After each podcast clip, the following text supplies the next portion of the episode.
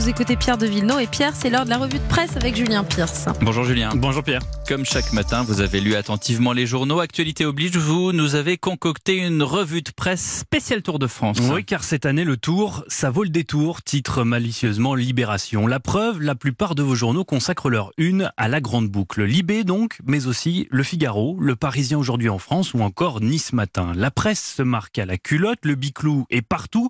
Pas de traces de homard grillé ou de sèche-cheveux dorés, ça fait un bien fou. La France redécouvre la magie du tour, titre le Figaro. C'est la dernière épopée française. Pas d'égalité, certes, mais beaucoup de fraternité et de liberté. C'est la France des modestes, écrit Bertrand de Saint-Vincent, celle qui croit encore à la beauté du geste, à la noblesse de l'effort, à la grandeur des hommes. D'autant que cette année, les planètes semblent enfin alignées. On est loin du climat pourri de 2018, écrit Pierre Carré dans Libération. Pas de suspicion de dopage, pas de Coupe du Monde de foot pour parasiter l'attention du public.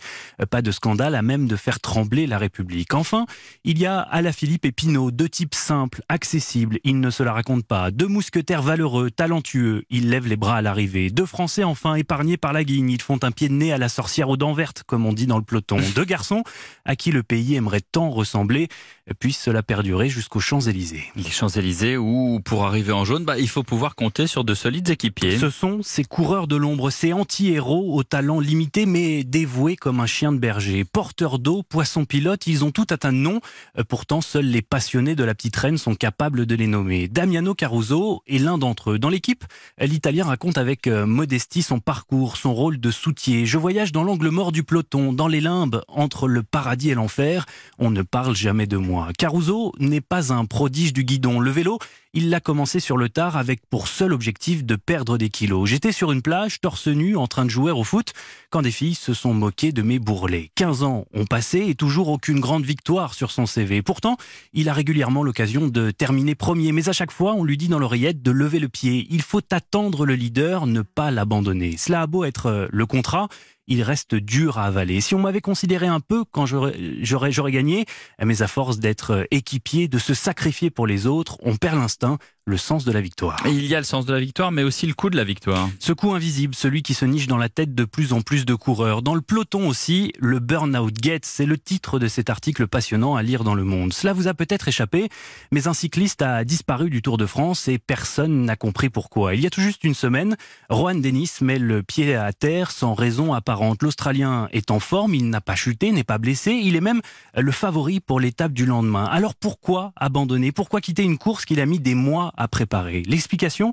le coureur l'a sûrement donnée dans une interview en début d'année. Je me demande parfois, mais qu'est-ce que je suis en train de faire? En janvier dernier, je n'avais plus envie de remonter sur mon, sur mon vélo. J'étais lassé de ce sport. Et c'est loin d'être un cas isolé. Le sujet a beau être tabou dans le peloton.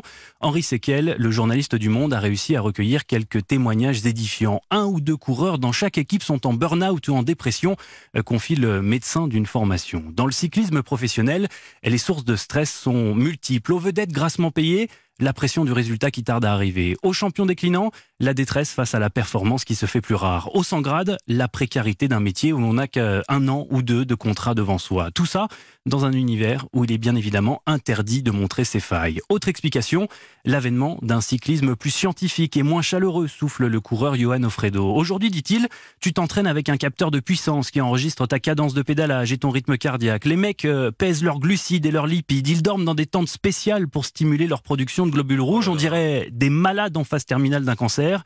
Et pendant ce temps, conclut le cycliste, tu loupes euh, les premiers pas de ton gamin.